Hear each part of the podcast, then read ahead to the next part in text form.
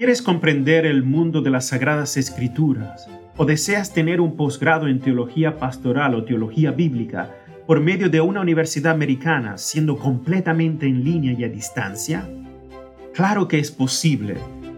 Hola, soy el padre Dempsey, el director del Centro Semillero en la Universidad de St. Thomas en Houston, Texas, y te invito a visitar nuestra página web para que tengas más información del programa de maestría o posgrado visita www.centersemillero.com para aprender sobre nuestro programa de maestría 100% en línea y 100% en castellano. De esta manera puedes estudiar tu posgrado estando en cualquier lugar del mundo. De nuevo, te invito a que visites www.centersemillero.com es bueno que los católicos recuperemos la ciencia, porque la ciencia es nuestra aliada. Tenemos que volver a estar en las vanguardias musicales, artísticas, jurídicas, científicas, filosóficas, teológicas, porque esta idea de ser como ratoncitos temerosos que no salen al mundo contemporáneo, pues no es una idea cristiana. Los cristianos tenemos que ser cristianos en salida y no en retirada. Estás escuchando la segunda temporada de Platicando en Católico, el show en el que de una forma muy casual y rompiendo moldes, platicamos con diferentes actores de carne y hueso de la iglesia de hoy para conocer sus testimonios y lo que están haciendo para avanzar el reino de Dios en la tierra. Bienvenidos.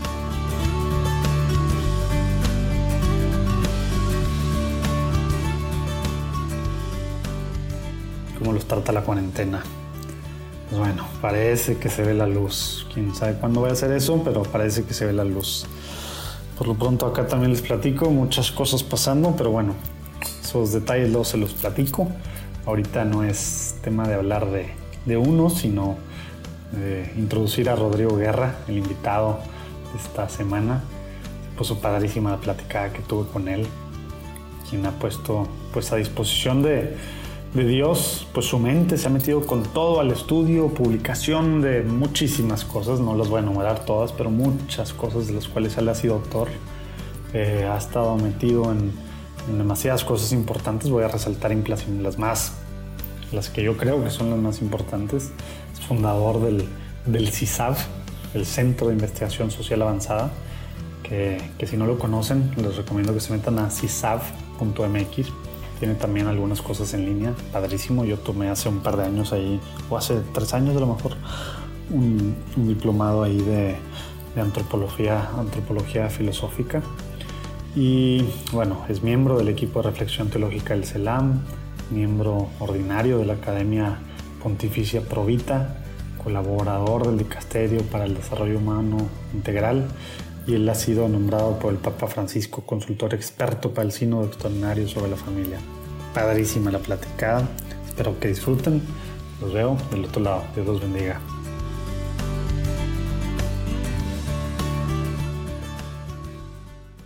Muy bien, Rodrigo, pues ya estamos por aquí platicando. Si te parece, antes de, de comenzar, nos ponemos en presencia del Señor. En nombre del Padre, el Hijo y el Espíritu Santo. Amén. Señor Jesús, yo te quiero pedir hoy que que vengas con nosotros. Te quiero invitar a estar en esta platicada con Rodrigo. Te quiero invitar a que seas tú el centro de, esta platicada para que podamos conocer lo que estás haciendo en tu iglesia a través de personas como Rodrigo, que están dándole con todo desde su trinchera para, para formar a gente, para evangelizar de diferentes formas y también para hacer luz en las tinieblas. Te doy gracias por él, Señor. Te pido que, estés tú aquí en medio de nosotros y también te pido que abras los oídos espirituales de todos los que estamos escuchando esta platicada en cualquier momento para que lleves tu mensaje que hace tanta falta hoy. Y también te pido que nos podamos emocionar con las cosas buenas que están pasando en tu iglesia hoy en día. Quédate con nosotros. Amén. Padre, Hijo y el Espíritu Santo. Amén. Muy bien, Rodrigo. Pues bueno, te platicaba antes, estoy muy emocionado eh, de esta platicada me emociona por varias cosas que van a ir saliendo ahorita. Eh, bueno, si quieres para empezar, muchos a lo mejor no saben quién es Rodrigo Guerra. Para empezar, Rodrigo Guerra, eres, eres mexicano, ¿dónde naciste? Si nos puedes platicar así muy, muy brevemente y concretamente dónde naciste, cómo naciste y también algo que, se nos hace pues, importante para, para quien te conviertes después, cómo era tu familia en esos primeros años de, pues, de, tu, de tu niñez eh, y si Dios estaba presente o no. ¿Cómo ves? Sí, muchas gracias. Pues gracias por la oportunidad para platicar contigo y con quienes nos escuchan. Eh, eh, pues mi nombre es Rodrigo Guerra, nací en 1966, es decir, en el pasado remoto, en la Ciudad de México, en Coyoacán. ¿Esto qué significa? Que vengo de ese mundo en el que no existía todavía el Internet, estábamos en plena Guerra Fría y de repente, eh, eh, sin embargo, ya se em, empezaban a descubrir las semillas de lo que vendría después. Había una fascinación grande por la tecnología, por la ciencia. México soñaba con una transición democrática y pues en ese mundo nací. Me atrevo a explicarlo porque muchas personas que no vivieron aquellos años, pues hoy escuchan este tipo de escenarios como algo un poco exótico y vale la pena ambientarlos aquí. Como no había WhatsApp, no había Facebook, no, había, WhatsApp, no, había, Twitter, no había Instagram y mucho menos TikTok. Lo que había, pues, era justamente los amigos de la cuadra, eh, la familia y, justamente eh, en el tema de la familia, algo que me gusta platicar es que eh, mi papá no era creyente, era agnóstico. Mi mamá sí era creyente, pero no practicante. Entonces, mis hermanos mayores y yo mismo no fuimos educados, eh, digamos, formalmente como cristianos. Todos mis hermanos mayores, eh, por convicción, eh, tengo tres hermanas y un hermano mayores que yo, por convicción de mis padres, fueron a una escuela pública. Y por una serie de vicisitudes fui el único al que mandaron una escuela privada, al Colegio Simón Bolívar, que estaba vinculado con los hermanos lasallistas. Y así mi preprimaria, primaria, secundaria y preparatoria se dio cosa extraña en mi familia, en un ambiente eh, eh, pues de inspiración cristiana y con hombres consagrados, como eran los hermanos lasallistas. ¿Por qué es importante platicar esto? Porque eh, aunque yo hice mi primera comunión en tercera primaria, la verdad no tenía la menor conciencia de qué significaba la Eucaristía. El ambiente familiar no, no me propiciaba el que yo viviera con emoción o con una actitud adecuada en la primera comunión. Oye, y, eh, sobre eso, Rodrigo, te voy a estar interrumpiendo así, así va a ser esta platicada, eh, para, que, para que los que no se escuchan y no, están, no saben cómo es esto, pues así es, como si fuera una platicada, pues presencial, no en tiempos de coronavirus, con unas cervecitas o algo así, ¿no? Eh, La, cuando dices que tu papá eh, eh, era agnóstico, era, era una cosa adrede 100% que él, que él había tomado la decisión y, digamos, lo decía tal cual, o había sido por default que era agnóstico, nada más para entender esa parte. No, eh, mi abuela había estado en la Revolución Mexicana y siempre apoyando los sectores más liberales del pensamiento y de la acción revolucionaria. Mis tíos igualmente alguno de ellos masón, eh, eh, y en general el ambiente es un ambiente, es el ambiente del liberalismo nacional revolucionario de izquierda eh, que había en Coyoacán. Por ejemplo, mi tío abuelo, que fue realmente como el papá de mi papá, que fue uno de los médicos que atendió a León Trotsky cuando recibió un pioletazo en la cabeza y murió allí en Coyoacán. El mundo de Frida, el mundo de, de Lombardo Toledano, el mundo de Diego Rivera, el mundo de Trotsky. Es un mundo en parte de izquierda, en parte intelectual, en parte artístico, y que generó distintas atmósferas. Una de las atmósferas colaterales, pues, es el de esta familia, que eh, desde tiempos de la Revolución se alejó de la fe cristiana y optó por una crítica más bien de tipo liberal y hasta con cierta inspiración masónica hacia la iglesia. Okay, eso sí era muy y así fue como yo nací. Yo nací en ese, en ese contexto pero, eh, en fin, habría muchas cosas que platicar, pero Dios tuvo misericordia de nosotros. Y, yo, por una parte, en la escuela, ya en, primero de preparatoria, encontré un grupo de amigos en la Universidad de La Salle que eran, eran católicos. O sea, le seguiste entonces, no nada más fue... me invitaron a un, grupo. ¿La carrera también le seguiste con los lasallistas entonces? No, la carrera luego la, hice eh, en Puebla. Ah, pensé que hiciste la Universidad de La Salle. Sí, eh, la preparatoria de la Universidad de La Salle es parte de la Universidad de La Salle. Mm. Y, eh, y, y, ahí eh, encontré un grupo de amigos, era un grupo escultista, así tipo como scout un poco, y de formación cristiana. Y gracias a ese encuentro, pues vino mi conversión. Mi mm. conversión brotó de la amistad, no tanto, mm. ahora lo veo así, no tanto de lo que me decían a nivel intelectual, esas historias. sino de descubrir que a un grupo de amigos les importaba algo mi vida. Y eso para mí fue una experiencia única. Eh, luego ya vinieron la cuestión de la formación y de la catequesis, eh, eh, que me permitieron mirar con simpatía al cristianismo y al Papa Juan Pablo, que yo la verdad en 1979 lo veía con desconfianza, pues quién es este señor que viene a hacer tanto ruido a México, pero ya hacia 1983 82, 83, eh, ya eh, eh, lo veía con admiración y simpatía por lo que estaba haciendo en la iglesia y en los países detrás de la cortina de hierro. Y bueno, pocos años después mi papá había sido jefe de dos cubanos en los años 50 que se habían venido a refugiar a México durante un cierto periodo. Él trabajaba en el Seguro Social y le asignaron pues, simplemente monitorear a estos dos cubanos inquietos, que eran Fidel y Raúl Castro. y eh, ya pasados los años, mi papá siempre admirando el comunismo de, de Cuba, un día solicitó cita en la embajada para hablar con sus antiguos subordinados, hmm. con Fidel y con Raúl. Yo ya me había convertido, él viaja a la isla muy entusiasmado porque va a conocer la utopía cubana, y oh sorpresa, Llega el día de la cita con Fidel y con Raúl y no lo reciben. Y eso fue decisivo porque mi papá se molestó mucho, se puso a vagar por la isla y un buen día llegó a la Facultad de Derecho de la Universidad de La Habana. Y ahí se puso a platicar con un grupo de estudiantes que le dieron el querido.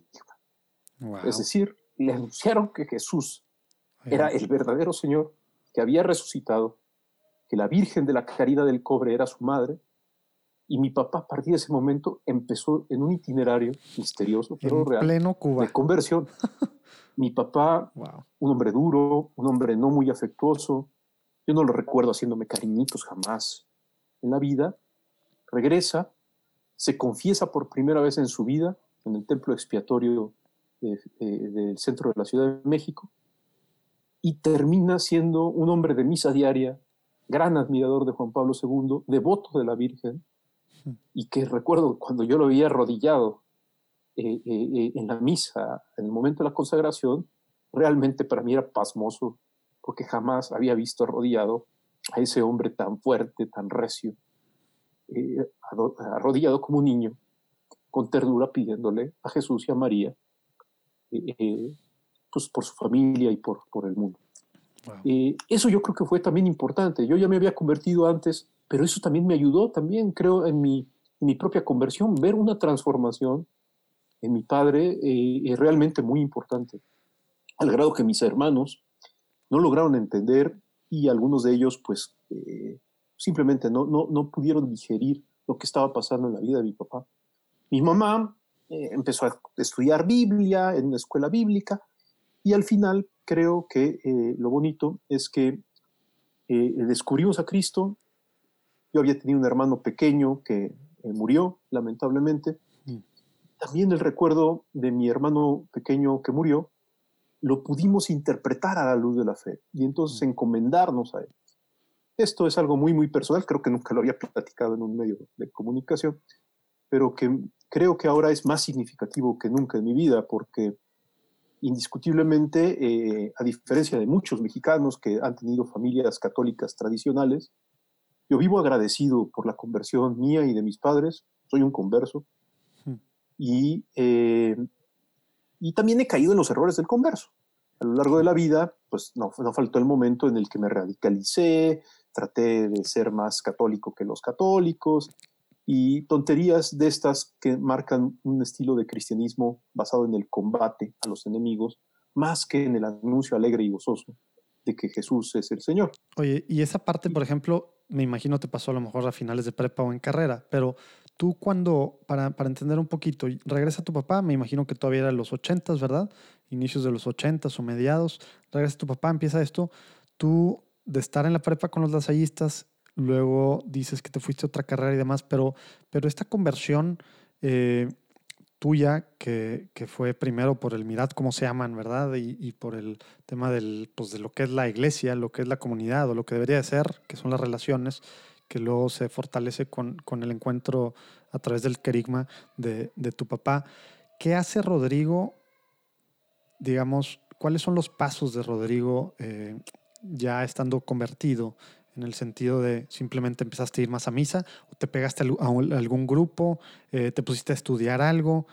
¿Qué, ¿Qué, es lo que pasó en Rodrigo para, para que ya te consideres convertido? Porque luego a veces suena bien padre lo convertido, pues un retiro y el flechazo y tal, y las emociones. Y si no hay algo después, pues, pues se muere eso, ¿verdad? Y tú llevas pues 30 y, bueno, casi 40 años después de los 80, ¿verdad? Entonces, pues algo hiciste, ¿verdad? ¿Qué fue ese algo que hiciste? ¿Fue un grupo? ¿Fue varias cosas? ¿Qué, qué, qué fue lo que hizo Rodrigo? Todo fue muy providencial. Eh, yo tengo la impresión que mi momento de conversión no lo puedo decir en una fecha exacta, pero debe de haber sido en algún momento de primero de preparatoria. Eh, eh, y eh, poco tiempo después, al terminar la preparatoria, encontré una congregación mexicana que se estaba fundando y me fui de seminarista. Yo quería ser radical y irme de seminarista. Entonces, esta congregación era muy peculiar porque era realmente muy, muy, muy incipiente, muy rudimentaria y muy radical en sus formas. Había formas hasta militares al interior de la congregación. Entonces, eso fue una experiencia fuerte. Eh, y ahí justamente tuve la oportunidad de estudiar la carrera de filosofía en la Universidad Popular en Puebla. Mm. Eh, fue un momento muy providencial. Eh, ¿Por qué? Porque tenía profesores que también en ese momento todavía simpatizaban también con formas muy radicales eh, eh, y combativas de acción cristiana, mm. pero que habían ingresado por distintos motivos también en sus propios procesos de conversión. Quiero mencionar a dos que, a, quienes quiero mucho y hoy son mis colaboradores y trabajan conmigo aquí en Querétaro. Uno de ellos, Pablo Castellanos, mm. Fundador de la Facultad de Filosofía en Puebla, eh, fundador de un movimiento eclesial aquí en México muy importante que se llamó Familias de Nazaret, y el otro, Jorge Navarro, eh, eh, director muchos años también de, de, la Facultad de Filosofía y fundador de Comunión y Liberación en Puebla. Mm. cada uno venía de un cristianismo radical, militante, inspirado en los cristeros y cosas por el estilo, pero habían sido, o sea, Dios en su misericordia y providencia los había tocado a través de un movimiento eclesial que tenía otras premisas y otras historias.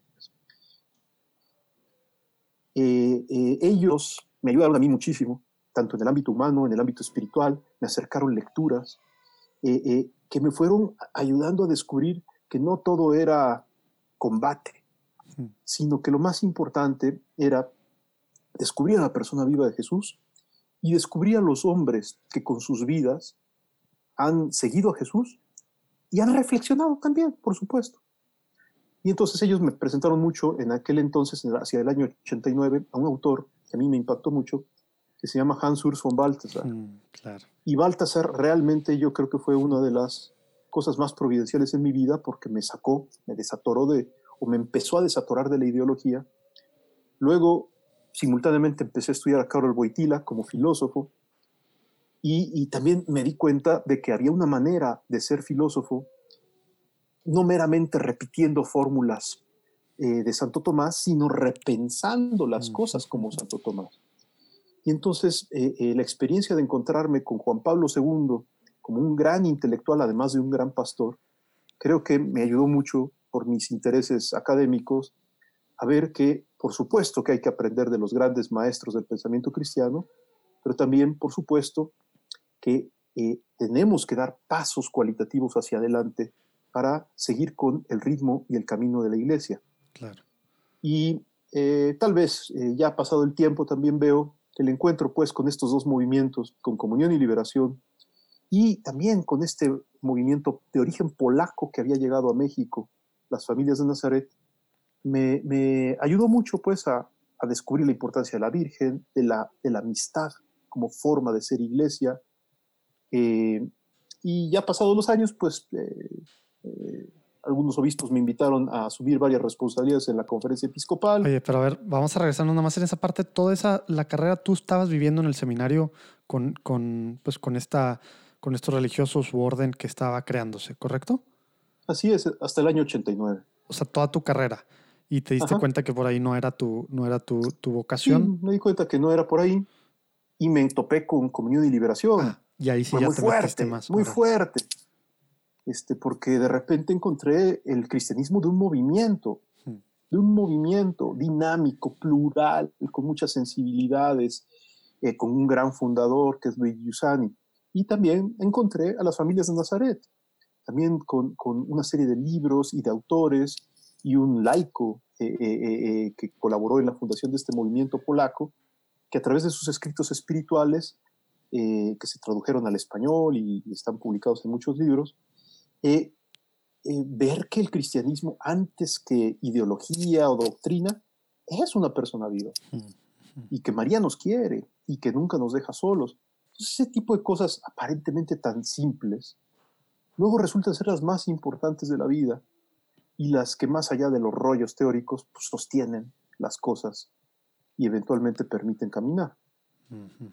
Y, y ya, luego ya, pues eh, los obispos me, me empezaron a invitar a dar pláticas, conferencias de esto, de aquello. Desde En entonces tú, tú estabas muy, digo, dices que estudiaste la, bueno, era filosofía, ¿verdad?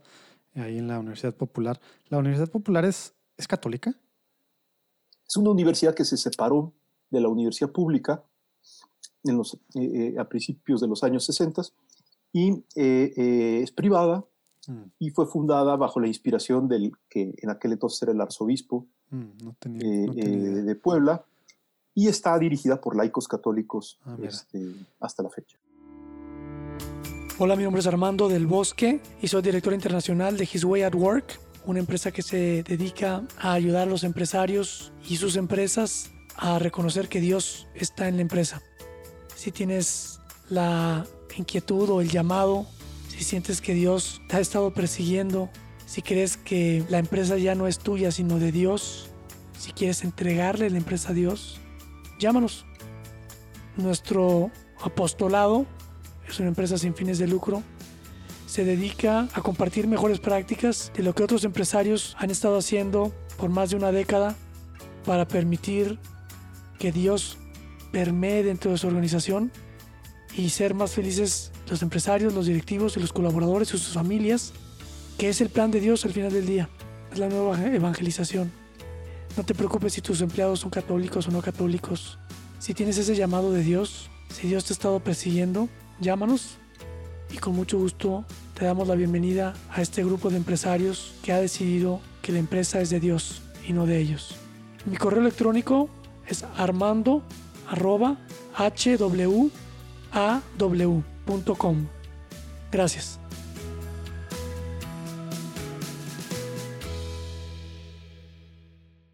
Y tú ahí, digamos, también, aparte de conocer la riqueza de la iglesia, eh, pues la diversidad de la iglesia a través de estos dos movimientos principalmente, eh, te empiezas a meter en temas de filosofía más, más en serio, ya no como la parte formal de, de tu caminito a, a sacerdocio, que pues era el momento de discernimiento, por lo que estoy entendiendo, pero no nomás era por eso, si realmente tenías un sentido, digamos, desde entonces, pues, pues filosófico, obviamente lo heredaste, ¿verdad? Mucho este tema. Y mi eh, papá, Este tema lo heredaste, pero te empezaste a meter más en fondo, nomás para, para ir entendiendo por qué te invitaban los obispos, ¿verdad? Porque, porque suena a cualquiera que esté escuchando, que a lo mejor no entiende lo que ahorita es la parte filosófica, digamos.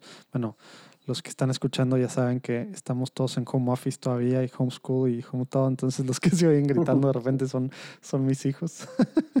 Una disculpa, pero bueno, este, la parte filosófica que ahorita vamos a llegar a eso, eh, que pues bueno, es muy importante lo que has hecho, lo que estás haciendo con el CISAB y con todas las diferentes cosas en las que estás metido. En esos momentos, ¿cómo, cómo o sea, ¿por qué te empezó a invitar? Porque pues había otra gente que había estudiado también igual en la Facultad de Filosofía y pues había muchas, al menos en el centro del país, ¿verdad? Acá en el norte estamos muy pobres en todos esos temas. Acá en el norte de México. Yo le, le, debo mucho que un filósofo de Monterrey nos visitaba en Puebla y de vez en cuando nos daba conferencias, que era Agustín Basabe, ah, Fernández del Valle. Sí. Y, y, y, con su nieto. no, está tan, no estaba tan mal. Su, nieto es, es, amigo, pues sí, pero era, digamos, un lobo solitario. exacto. Oye, pero, pero ¿cómo, cómo platícanos por qué te, por qué te empezaban a, a, invitar los obispos, ¿no? no, pues a mí me gustaba la filosofía. Eh, yo no sabía ni cómo se llamaba esa ciencia, pero me gustaba mucho cuestiones de astrofísica de niño. Eh, muy, desde muy chiquito pues me gustaba el, que el espacio y que las estrellas. Alguna vez fui al Instituto de Investigaciones Astronómicas de la UNAM, de niño, me enseñaron un meteorito, pero luego me fui dando cuenta que las preguntas que realmente me gustaban y me interesaban, aunque parecían de tipo físico, como el origen del universo o el fin del universo, eran realmente preguntas de tipo filosófico más que físico. Y pues pasé por el seminario y ahí me di cuenta que esta cosa que realmente yo traía en el corazón como inquietud se llamaba filosofía.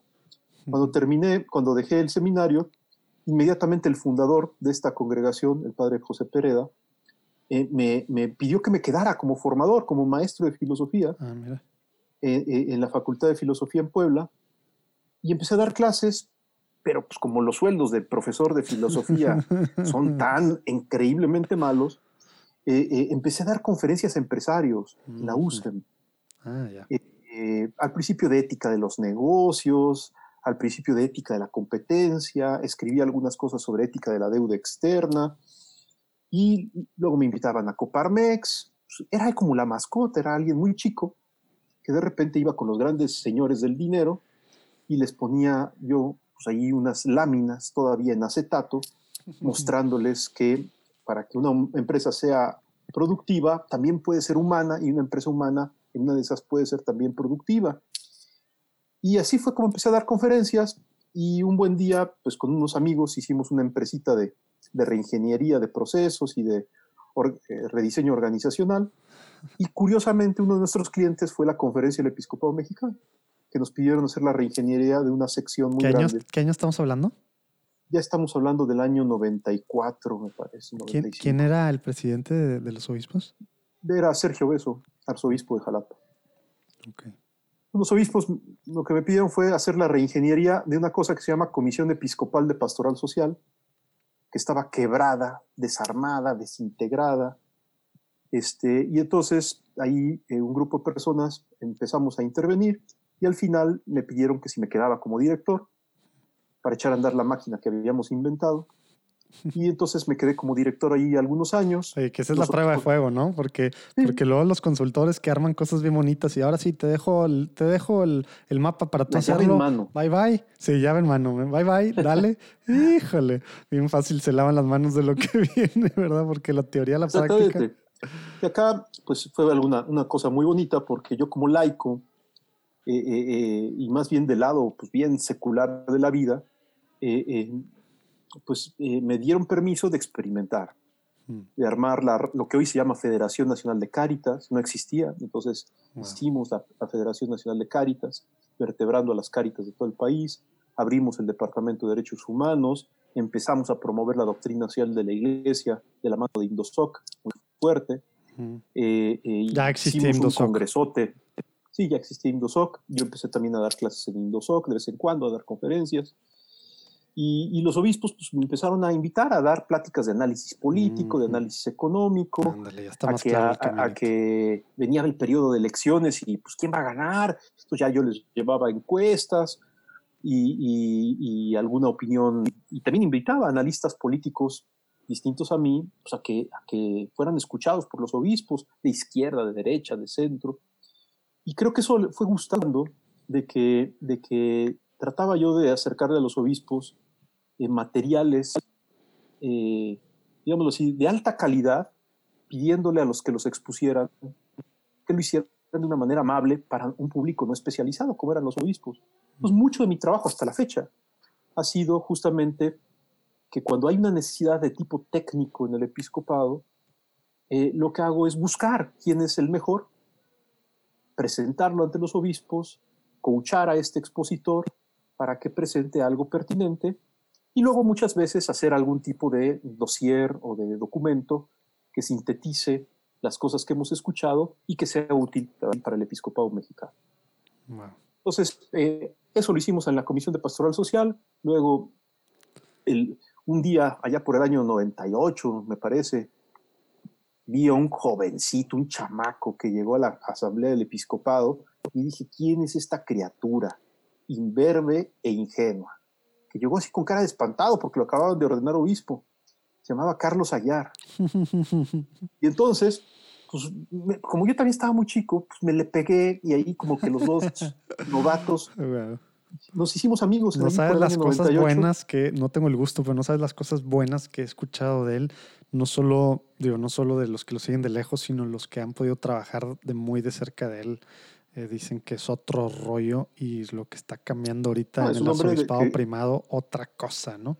Es un hombre que viene del futuro, por decirlo de alguna manera, y pues siempre las personas que vienen del futuro, a través de alguna misteriosa máquina del tiempo, pues no son, no son cómodas, pero son innovadoras, eso sí que, eso que ni qué. Oye, muy cercano al Papa también, ¿verdad? Muy cercano al Papa, pero, pero en aquel entonces Aguiar era el humilde obispo de Texcoco. wow. Texcoco, para el común de la gente, es algo así como, como, como el planeta Plutón. Sí, no, no, no, no figura en las diócesis importantes de, de, ni del Valle de México. Otro que conocí también por esas épocas, pues era, yo vivía ya en Querétaro en aquel momento, y, y, pues uno de los párrocos más, más queridos aquí en Querétaro también lo hicieron obispo, Rogelio Cabrera, hmm. y, y, pues bueno, empezamos a trabajar juntos en mil cosas. Hicimos una carta pastoral muy bonita, me confiaron a mí el diseño metodológico y luego la redacción de la carta pastoral que se llamó Del encuentro con Jesucristo a la solidaridad con todos, que fue publicada en el año 2000, en marzo. Es tal vez el, el, el, esfuerzo de magisterio episcopal más grande que ha hecho el episcopado mexicano en su historia y el documento del magisterio episcopal más difundido en la historia de América Latina. Oye, ¿cómo puede ser eso estando hace tanto tiempo y, y, y, con internet aún tan fuerte? Sí, no, no había todavía nada. El internet era primitivo no era todavía una cultura centrada en el Internet. Logramos publicar como 10 ediciones de la Carta Pastoral, alguna de ellas de tipo de 100.000 ejemplares. Una edición de 100.000 ejemplares y otra de 80.000 y otra de 60.000. Y total, fue, eh, se recibieron felicitaciones del Vaticano. Fue algo muy bonito ese, el esfuerzo de esa Carta Pastoral que nos enseñó una cosa, que siempre hay que escuchar, que antes de ponerse a pontificar sobre distintos temas y problemas, la iglesia tiene que aprender a escuchar y yo creo que eso eh, es siempre muy sano. ¿Qué año, fue, ¿qué, año fue la, la, publicación de esta? Marzo del año 2000. O sea, previo estaba al proceso electoral. y estaba parte antes de tiempo, porque a la mala, estos últimos 20 años, la iglesia ha aprendido a escuchar. Y estoy hablando de la iglesia, para que quede claro, los que ya escuchan esto comúnmente ya saben, la iglesia siendo nosotros parte de la iglesia. No estoy criticando el clero ni nada, simplemente, pues la iglesia desde muchas partes y, no sabemos escuchar ahorita, pero menos hace 20 años, ¿verdad? A la mala hemos, estamos aprendiendo a escuchar, pero entonces ese documento fue antes de que, de que salían muchos trapitos al sol y antes de que también pues bueno, muchos números sobre, el, sobre los católicos en todos lados, principalmente en Latinoamérica, pues, todavía había números alegres, ¿no? Y todavía estaba en crecimiento en muchas cosas. Entonces, pues sí fue de avanzada, por así decirlo, ¿no? Ese documento. es un documento que, entre otras cosas, cuestiona que en México no hay alternancia política. Y cuestionarlo en la época en la que el PRI era hegemónico era algo muy, muy arriesgado. me imagino que por lo mismo hubo muchas críticas, ¿verdad? hubo, hubo mucha, hubo, hubo hubieron obispos poquitos, tres, cuatro, de esa época, que se opusieron frontalmente a esa carta pastoral eh, por varios asuntos, entre otros por esto, y también porque en el tema de opción por los pobres era muy radical, donde se afirmaban ya cosas del tipo, hay que servir a los pobres viviendo junto con ellos. es decir, o sea, ya etapa, etapa Papa Francisco desde entonces, casi. Y una última cosa que yo quiero mencionar de esto es que en ese documento es la primera vez que en un documento del magisterio eclesial aparece como concepto clave y central de todo el documento la noción de cambio de época. Ahí los obispos mexicanos dicen, no estamos en una época de cambios, estamos en un verdadero cambio de época cuya naturaleza es cultural. En el año 2003, o sea, tres años después de la publicación de la Carta Pastoral, un grupo de amigos fuimos invitados por el CELAM a reunirnos en Villa de Leiva, un pequeño pueblito colombiano, para escribir un libro que se llamó Globalización y Nueva Evangelización. Hmm. Estos amigos éramos Agenor Brigenti, eh, Víctor Manuel Fernández, hoy arzobispo eh, argentino, eh, era Carlos Aguiar, obispo de Texcoco, estaba el presidente del CELAM, en fin, éramos como unos 15 tal vez. Y entonces llevábamos cada uno de nosotros manuscritos, ahí los discutíamos, los integrábamos y le fuimos dando forma a este libro que todavía se vende, se llama Globalización y Nueva Evangelización.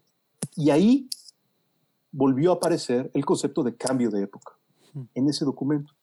Y eso ambientó bastante el clima para Aparecida. Cuatro años después de este libro, hmm, se hace la quinta conferencia general del episcopado latinoamericano.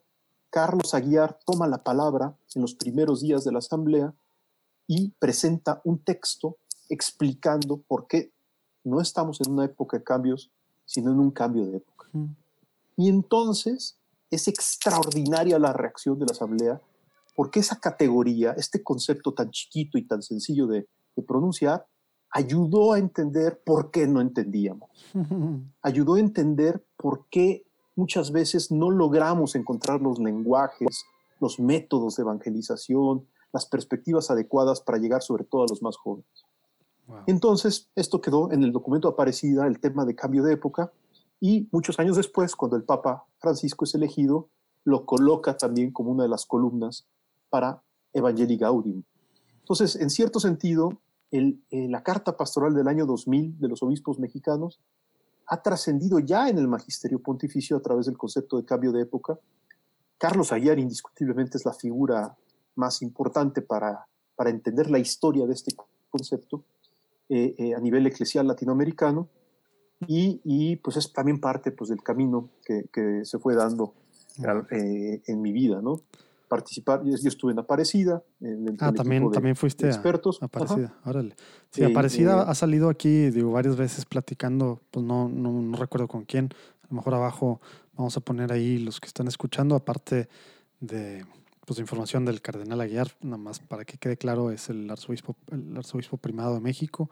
Y, y, bueno, Aparecida ha sido, ah, mira, creo que, creo que con Monseñor Cabrera cuando platicamos con él y también con Rino Fisichella, creo que también, también, también mencionó algo de Aparecida y no me acuerdo a alguien más. Y lo hemos, lo hemos puesto ahí, pues bueno, mm, eh, links a, a, pues a muchos de los documentos eh, digamos, preparatorios o que se vieron, no sé los términos correctos, tú me, dirás cómo, cómo se dice, eh, Rodrigo, y bueno, al, documento final que pues sigue siendo pues, pues lo más importante en Latinoamérica para temas de evangelización, ¿verdad? Desde de la iglesia, digamos, formal hacia afuera, ¿no?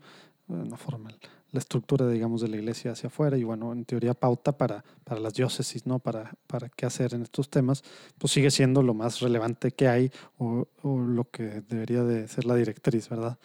Eh, nada más para, para dejar, ahí abajo hay links para, para los que quieran saber un poquito más.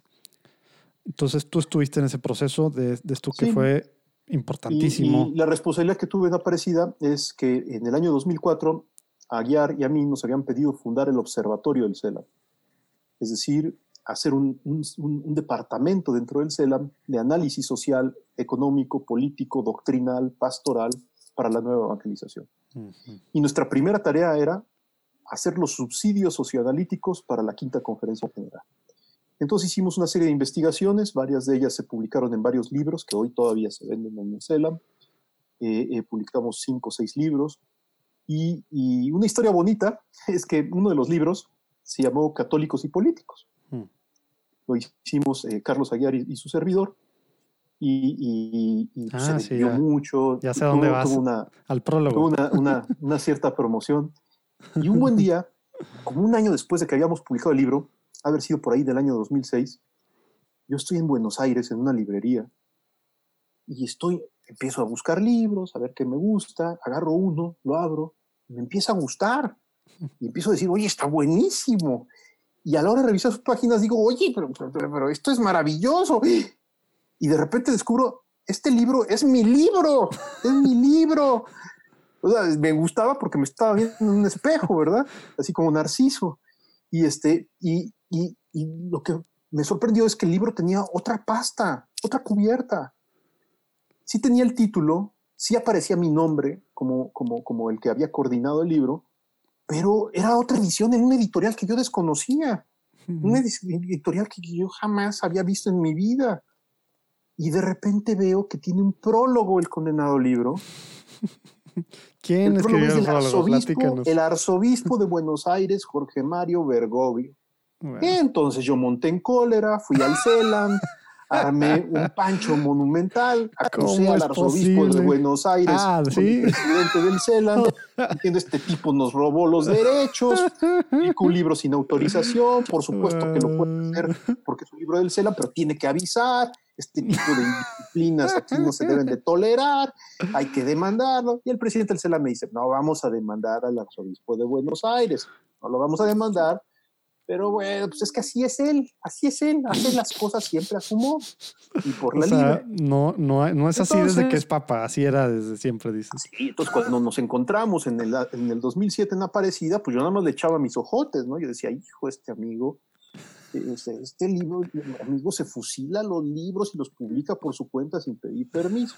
Pero me cayó muy bien. Y, y, y Víctor Manuel Fernández, que era cura en aquel entonces, entró en el equipo de redacción de Aparecida. Jorge Bergoglio pues, era el, jefe del equipo de redacción y al final pues la experiencia fue muy buena, muy buena porque surgió un documento extraordinario que es un método más que un documento simplemente lleno de palabras y de letras. Sí, es el caminito, ¿no? Es el caminito tal cual, bien planteado y bien, y bien aterrizado, ¿no? No es algo teórico, que quede bien claro eso, ¿no? Porque a veces gente que nos escucha piensa en, documentos de la iglesia como cosas, pues muy, muy volando, que a lo mejor algunas cosas de, a lo mejor tú me vas a corregir porque sé que tú conoces mucho más, eh, muchísimo más. Muchas cosas de Juan Pablo sí estaban muy acá elevadas, él sí era filósofo y demás, pero, pero bueno este tipo de documentos y muchos de los de Francisco y bueno, aún, aún Benedicto también, pues muy aterrizados, ¿verdad? Muy, muy aterrizados. Sí, luego ya este, cuando fue elegido Papa Bergoglio, pues un día me lo encuentro eh, en la Santa Sede y, y le digo, oiga, ¿se acuerda de aquel libro que usted publicó ah, por la libre. En, el tiempo de, de, aparecía nunca le hiciste comentario. No, nada. no, no, nada más le, echaba mis ojotes, nada más le echaba mis ojotes así como diciendo, me las va a pagar, me las va a pagar. este, y, y eh, ya siendo papa le dije, oiga, ¿se acuerda qué libro que usted publicó por la libre? Y no sé qué, sí, sí, sí, me acuerdo. Oiga, pues este, a ver si un día nos comparte las regalías de ese libro, ¿no? le dije yo al papa, ¿no? Y el papa me dice, no, dice, es al revés ¿por qué ahora tienes un libro prologado por el Papa? entonces tú me, tienes que compartir la regalía porque seguro es un bestseller. Sello Francisco 100%. Sí. Oye, bueno, es un tipazo el Papa. Realmente es un tipo maravilloso. Sí, al final quería entrar en algunos de temas. Mi vida, nuestras vidas y la vida de la iglesia. Oye, antes de seguirle nada más, porque tienes una historia con, con un papa que fue papa dos, dos, dos, dos papas antes que él, que publicaste hace no mucho en tu, en tu Facebook sobre un libro tuyo que le mandaste. A ver, platícanos esa, esa, esa, esa, esa anécdota. Esa es, esa que, historia. Que eh, está más, más lejana a lo mejor, pero, pero también luego te diste cuenta que había estado muy cercana, ¿no? Entonces, si nos puedes platicar eso, a mí me emocionó mucho cuando la leí. Sí, yo había eh, ido a estudiar el doctorado a un pequeño país que casi nadie conoce que se llama Liechtenstein, el Principado de Liechtenstein. Está entre Austria y Suiza. Nadie, nadie sabe que está ahí. Hay gente que pasa en el coche por ese principado y no se da cuenta que ya atravesó todo el país. Es muy chiquito. No, puedes, no puedes estornudar ahí porque se te pasa. Exacto. Y, y, yo había ido a estudiar porque ahí había un centro, una academia, existe todavía, una academia de filosofía muy especializada que tenía como vocación desarrollar el pensamiento filosófico y político de Karol Wojtyla. Entonces yo quería hacer mi tesis doctoral sobre Boitila y fui a parar allá. Y eh, escribí una tesis que se llama Volver a la persona. Eh, ya cuando me gradué, eh, la publiqué en una editorial española que se llama Caparrós y se la mandé al Papa. Le mandé mi libro al Papa, recién salido del horno, se lo mandé por correo. Yo no lo había visto jamás. ¿Qué año fue eso? 2001, cuando le envié el libro, se lo envié en el año 2001. O sea, ya estaba, ya estaba enfermo el Papa. Cierto, Perdón, debe haber sido el año 2002. Ok. ya, ya, ya, muy mayor, muy viejecito, muy viejecito. Le mandé el, por mensajería el libro con una cartita y muy cariñosa. Y pues sabiendo de que al Papa le llegan mil cartas y paquetes todos los días y que seguramente simplemente un secretario ahí la recibió. Y en efecto, como a los seis meses me llegó una cartita a través de la anunciatura que decía, el Papa agradece que usted le haya enviado este bonito libro, le manda su bendición, adiós. Ah, pues qué bonito, y guardé la carta y con mucho cariño. Pero varios años después me encontré con uno de mis maestros polacos, con el padre Stiction, que era discípulo directo de Karol Wojtyla y colaborador de él. Por ejemplo, Stiction eh, eh, eh, acompañó a Juan Pablo II en sus vacaciones en Castel Gandolfo cuando Juan Pablo II redactó Veritatis Splendor. Y realmente Stiction pues, metió la mano. O sea, le ayudó al Papa a escribir la encíclica Veritatis Splendor. Y me encuentro a Stiction un día en la Academia Provita, en la Academia por la Vida, y me dice eh, Stiction, oye, me acaban de recomendar un libro que debo de leer urgentemente un libro sobre el método de, de Carol Boitida. Ah, le dije, qué bien. ya me lo enseña y resulta que era mi libro. Digo, ah, es mi libro, sí, dice. Pero lo más importante es que no sabes quién me lo recomendó. Te lo acaba de recomendar el Papa Juan Pablo II. Me dice, tienes que leer esto para comprender mi método filosófico. Entonces, uy, pues para mí ese, ese momento fue un momento de lágrimas, ¿no? De lágrimas increíbles. Porque nunca tuve yo la oportunidad de hablar con Juan Pablo II y de saludarlo pero para mí el saber de que él, que mi libro le había llegado realmente a sus manos y que hasta le había dicho a, al padre Tadeus que, que, que, lo leyera para entender el método, pues bueno, para mí fue maravilloso. se, lo recomendó a una eminencia para que lo entendiera a él mismo. de, un mexicano, que, que, que, los que nos escuchan en otros lados han de estar así de que, wow, pues sí, hay, hay, mexicanos así como Rodrigo para los que nos escuchan. No, todo es providencia, no, nada esto ha sido planeado, todo ha sido encuentros que parecen casuales y que se vuelven luego decisivos. Precisamente eso de, de, me encontré al Papa luego en la Santa Sede, ahorita que dijiste, me, como, me, me encontré, me topé en la Academia Provite, de la cual eres pues eres parte, ¿verdad? Eres miembro, perdón, eh, y de tantas otras cosas que eres miembro. Eh, por estos años, eh, tú estabas, empieza la idea del CISAV, ¿correcto? Así o sea, en esta, digamos, segunda, segunda parte de la, de, la primera década del milenio, ¿sí? ¿O empieza desde... Así es. platícanos un poquito de, de, de, cómo estuvo ahí. La inquietud viene de muy lejos. Simplemente no solamente yo, sino mis maestros, estaban hartos de vivir dentro de las burocracias universitarias. Tuve la oportunidad de tener la experiencia de fundar el Observatorio del CELAM y de lograr generar productos de investigación con calidad que fueran útiles para Aparecida. Y justamente después de Aparecida, Carlos Aguiar me dijo, pues ¿por qué no intentas estabilizar esta experiencia hmm. ya no dependiente del CELAM, sino como una institución que le brinde servicios a la sociedad y a la iglesia. O sea, la semillita de la idea fue del cardenal Aguiar. del cardenal Aguiar y también de Mario de Gasperín, el obispo emérito hmm. de Querétaro, que es como nuestro papá aquí espiritual eh, al 100% una cosa es que Aguiar diga, oye, ojalá hagas esto, y otra cosa es poner los medios. Y el que puso los medios sí, por eso estás ahí. Fue, fue el obispo de Querétaro, que dijo, esto hay que hacerlo. Vino nuevo en odres nuevos y empezó un camino muy difícil, no fue fácil, para intentar crear un centro de investigación científica dentro de la red de centros de investigación científica del Consejo Nacional de Ciencia y Tecnología de nuestro país, del CONACYT, pero que tuviera la, marca fuerte de ser una comunidad católica basada en la amistad y en la oración litúrgica, y que desde esa experiencia de amistad y de oración hiciera investigación científica estricta. Sueña, suena, suena algo casi imposible, ¿verdad?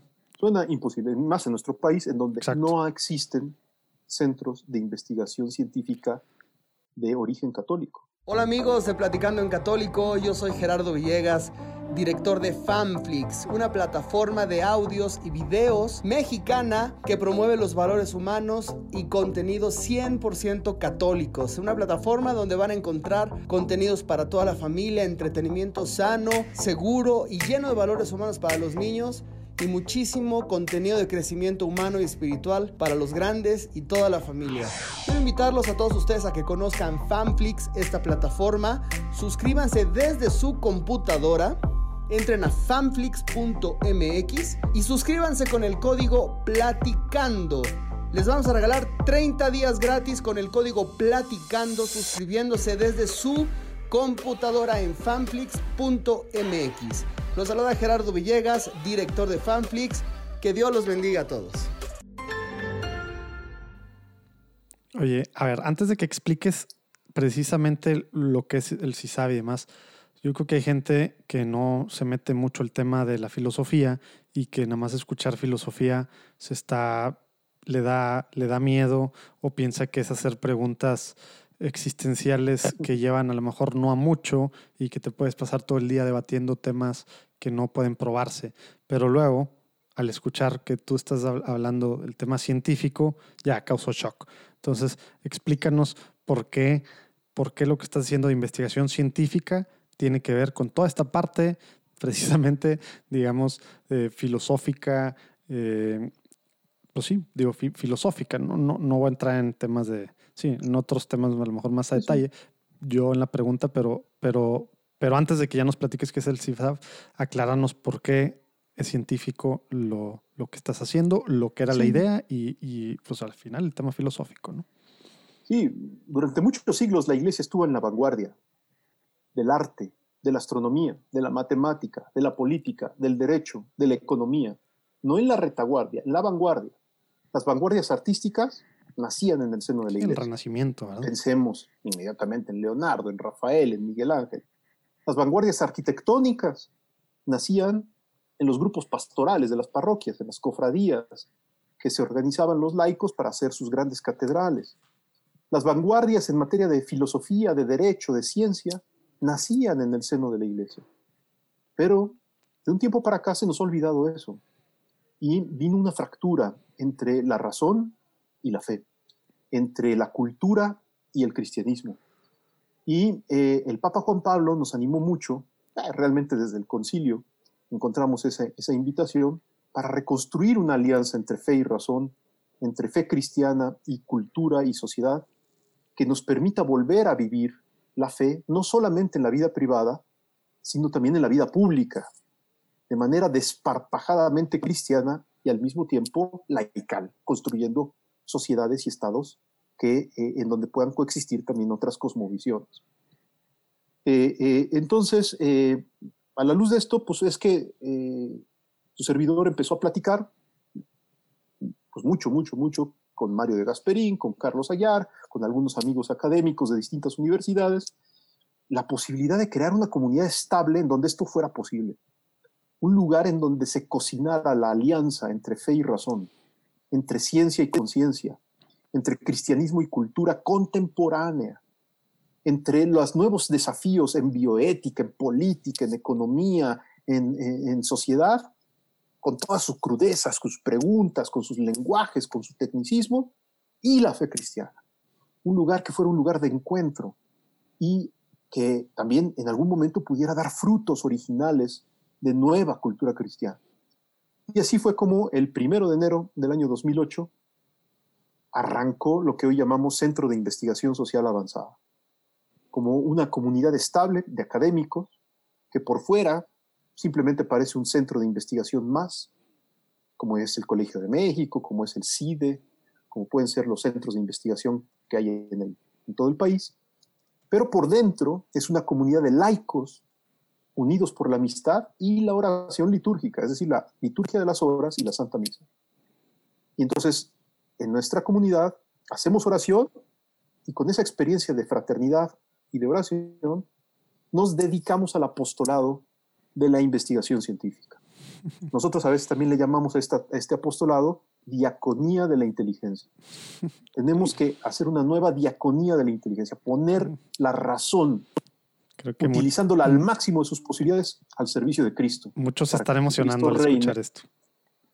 Para que Cristo reine con razones y con argumentos, no, no, no de una manera fideísta, sino como nos lo enseña eh, la propia escritura, ¿no? dando razones de aquello que es nuestra esperanza. Sí, que ese tema del fideísmo hemos, hemos platicado por aquí varias veces con, pues con gente, digo, al final es una herejía también, ¿verdad? Porque luego tristemente en nuestro país, eh, no, no por culpa a lo mejor de nosotros, no por culpa del clero, por culpa de todos y mucho en la cultura, cosas que cargamos, a veces tenemos esta, esta visión muy errónea de que no debemos de cuestionar nada y ni a la autoridad misma, ni a la autoridad eclesial, también mucho pues, por este pues por este clericalismo malentendido, ¿verdad? Que hemos vivido, pero, pero mucho esto que dices, pues no es nada normal en, en México, bueno, en Latinoamérica, ¿no? Porque, porque en particular en México muy, muchas cosas, creo yo, pero este tema de, de, preguntarnos, de dar razones de nuestra fe, que es algo, pues, pues paulino, bueno, pues sí, bíblico, ¿verdad? Eh, hace, hace tanta falta y lo ve uno en tantos otros países en los que los católicos a lo mejor son minoría, pero, pero entienden su lugar público allá afuera y aquí no, ¿verdad? Mucho también pues, por nuestro pasado, por todo lo que ha pasado México políticamente también y lo que, lo que fue la iglesia y lo que era el ser católico públicamente, etcétera, etcétera. Pero, pero sobre eso, tú habías agarrado, nada más para, para antes de que sigas explicando lo que es el, el CISAF, tú, tú viste algún, alguna idea que a ti te gustara de algún centro similar en otras partes del mundo y decías, tengo que tropicalizar eso? ¿O hiciste una mezcla de algo? ¿O, tal cual fue, no, vamos a, no existe algo así, vamos a inventarlo aquí? ¿Cómo fue eso? Sí, yo creo que sí hay unos antecedentes. Uno, mi, la experiencia que tuve providencialmente en Liechtenstein, donde una academia pequeñita, como de unos que serán 80 alumnos de doctorado, muy especializadas solo en estudios de doctorado, este, eh, terminamos viviendo más o menos juntos, la gran mayoría de los estudiantes, rezando juntos, yendo a misa juntos y hablando de filosofía, de político, de espiritualidad las 24 horas del día. Pues esa experiencia allá en las montañas, además. No, suena, al paraíso eso. Este, mm, pues es bonito el, primer día, pero después te das cuenta que es una soledad terrible, ¿no? Este, pues no, que los, creas que... No que los 80 ahí juntos, a, platicando, filosofando, orando. no había internet, era la época del fax. Y, no, no, no, no. Oye, aparte del tema de comunidad, ¿verdad? Como dice San Juan de las Piedras. Y, la, y la mitad de los alumnos eran de Europa Oriental y la otra mitad, casi todos eran gringos y yo era el único latinoamericano.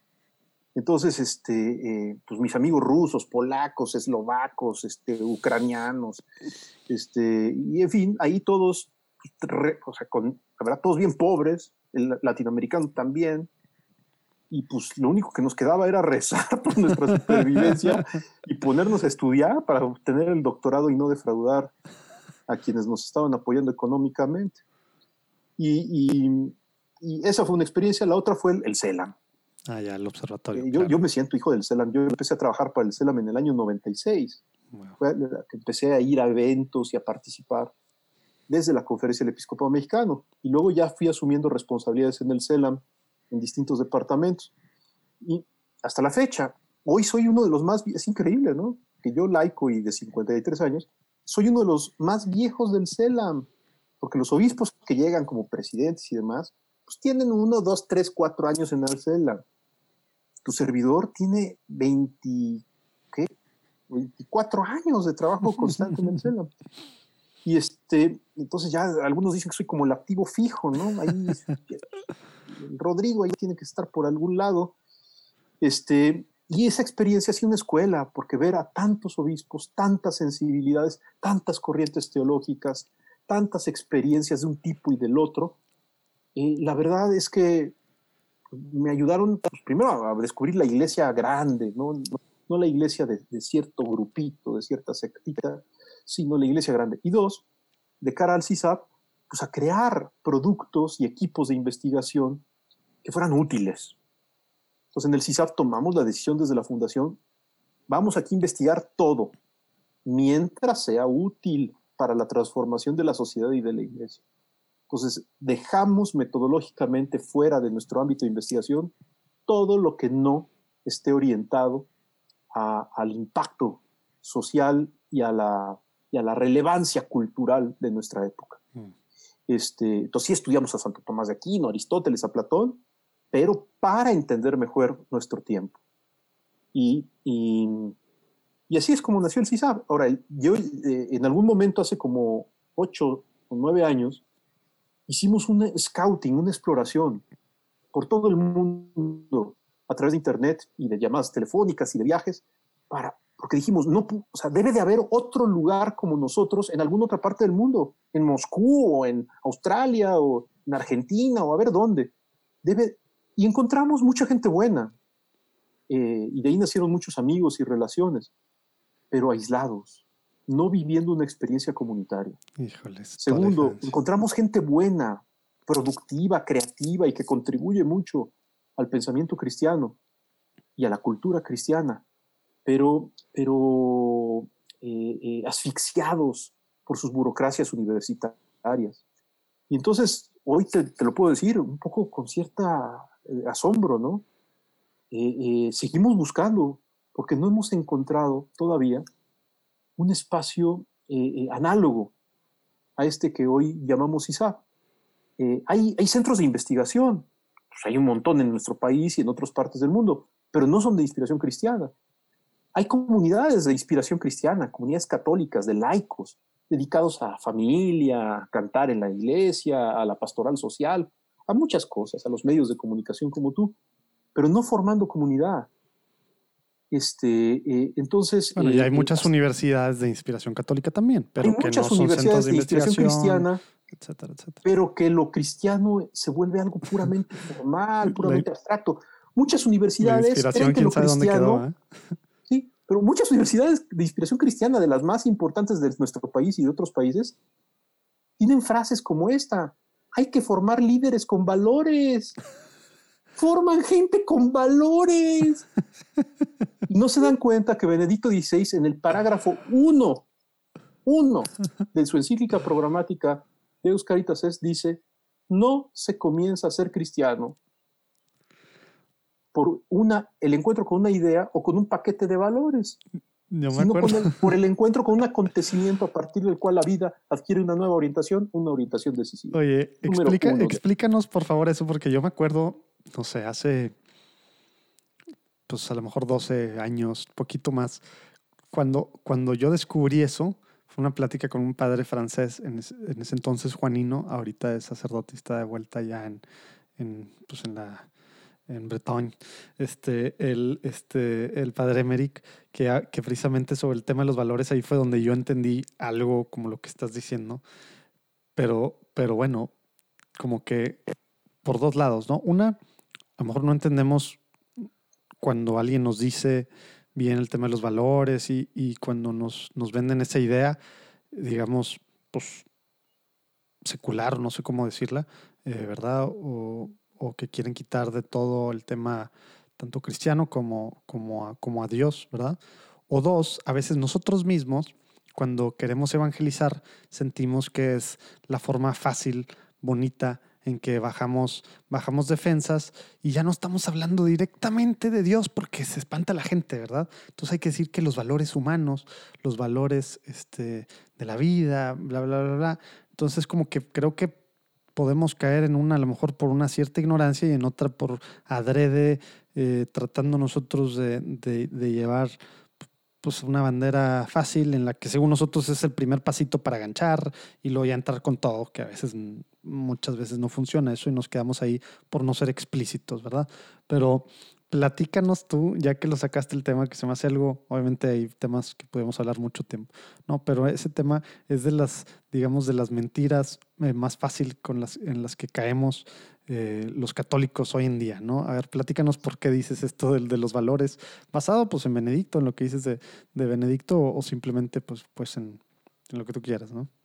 Sí, hay muchas maneras de, acercarse a este tema, es muy bonito, pero te cuento la más bonita de todas, que es, eh, este problema se lo encontró San Agustín, allá en el siglo IV iba a decir, o sea, ya 16, años, 16 siglos. O sea, ya, ya, ya, llevamos varios siglos con este problema de que siempre, siempre en la iglesia aparecen grupitos de un tipo, del otro, de derecha o de izquierda, que de repente creen que para no espantar, es mejor no hablar tan directamente de Jesucristo y reducir más bien el mensaje del Evangelio a sus valores fundamentales.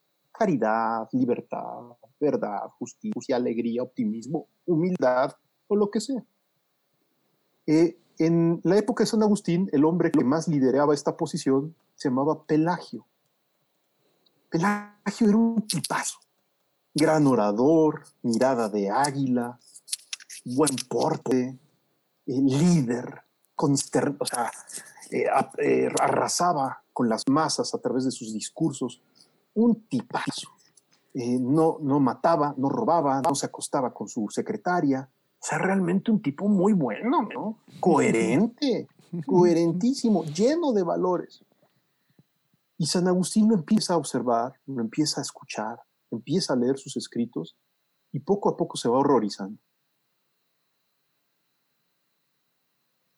Y no entiende muy bien por qué hay algo que le repugna tanto de Pelagio.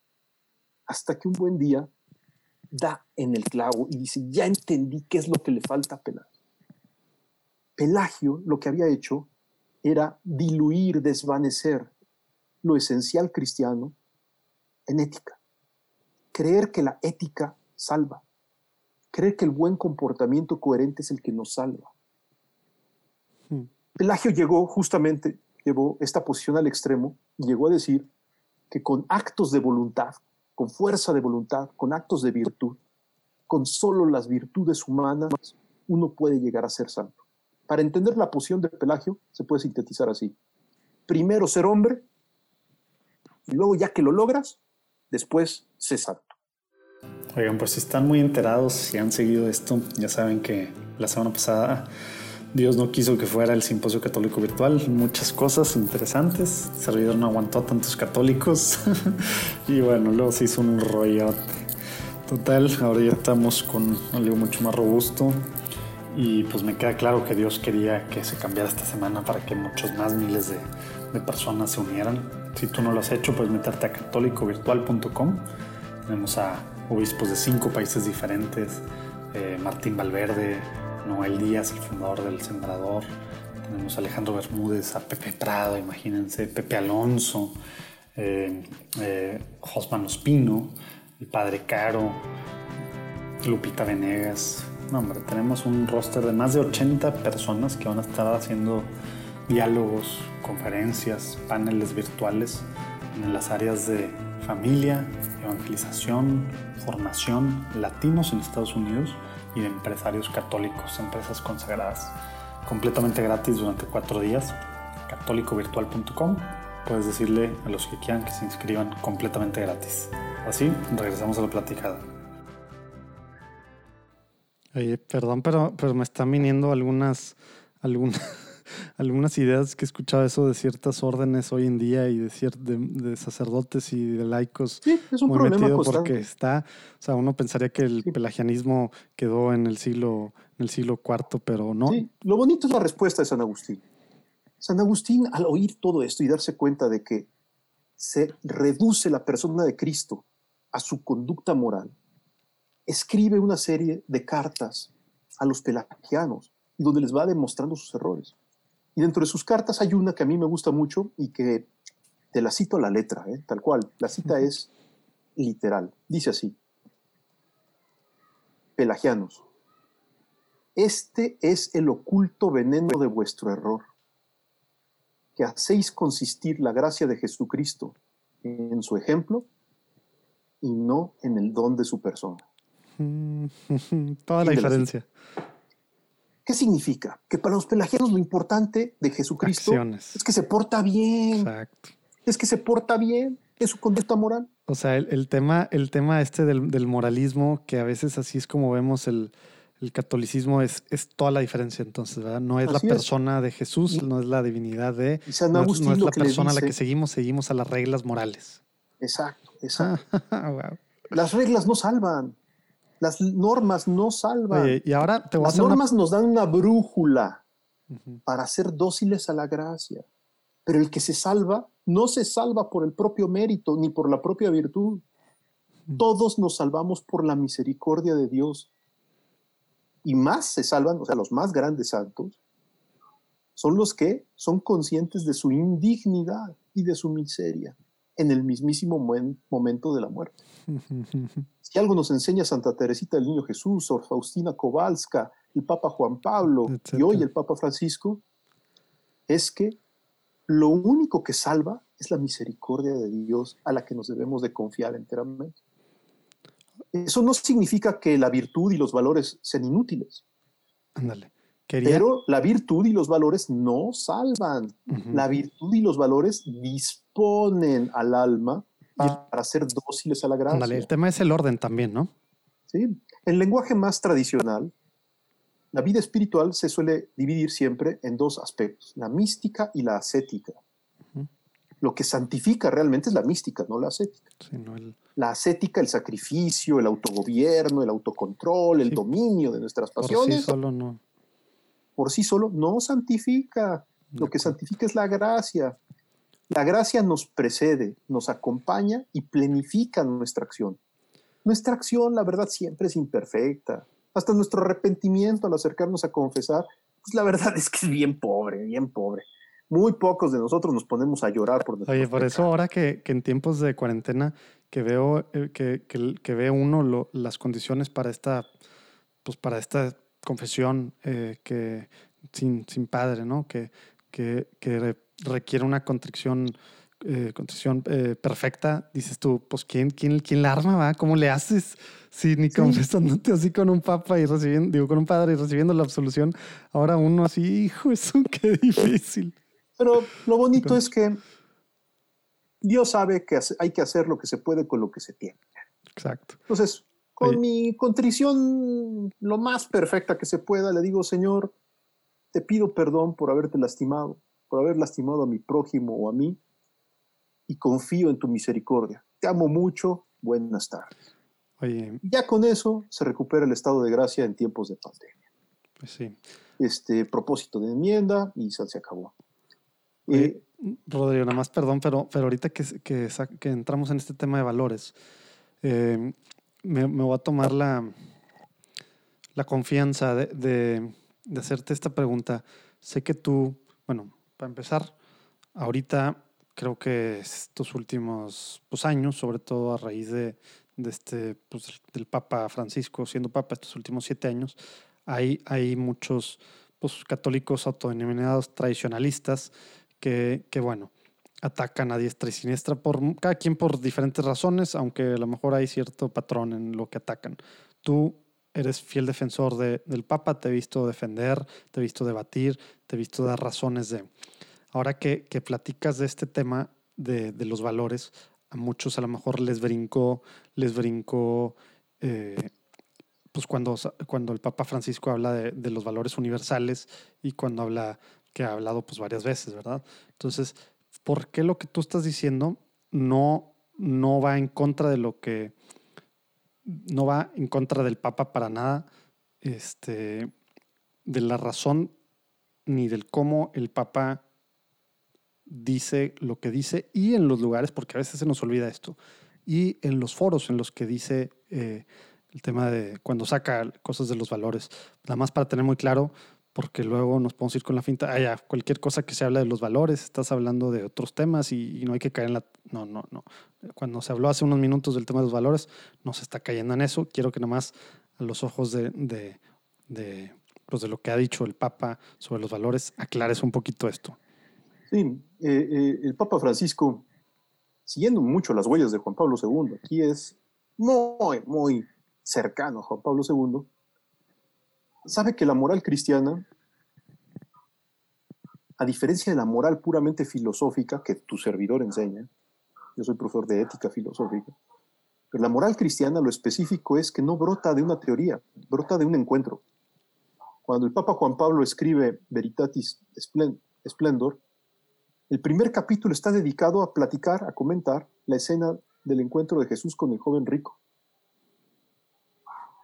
Es decir, un encuentro de un joven al que se le invita al seguimiento y en el momento decisivo, después de que el joven ha dicho que se ha portado bien, que no ha matado ni ha robado, ni, se ha acostado con la vecina, Jesús lo invita a dejar todo, a quemar naves y a seguirlo radicalmente. Entonces Juan Pablo II, a partir de esa escena, construye Veritatis Splendor, la encíclica más importante en materia de moral cristiana.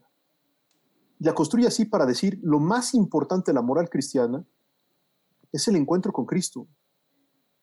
Cristo es el inicio de una nueva moralidad, en donde que por supuesto que hay normas y leyes y valores, pero los valores son y las leyes son consecuencia del encuentro con Cristo. Consecuencia del encuentro con Cristo. Nada ni nadie puede sustituir el encuentro con Cristo. Entonces, el Papa Francisco ha insistido mucho en este mismo tema. Nuestra vida muchas veces está llena de traiciones, pecados y miserias. Una y otra vez nos confesamos de lo mismo y eso es algo terrible. Eh, lo más importante en la vida no es vivir conforme a la norma, sino no perder la brújula de que Cristo siempre nos va a tender la mano misericordiosa para reconstruir la vida y darnos su gracia con la cual vamos a tener la fuerza para no pecar más.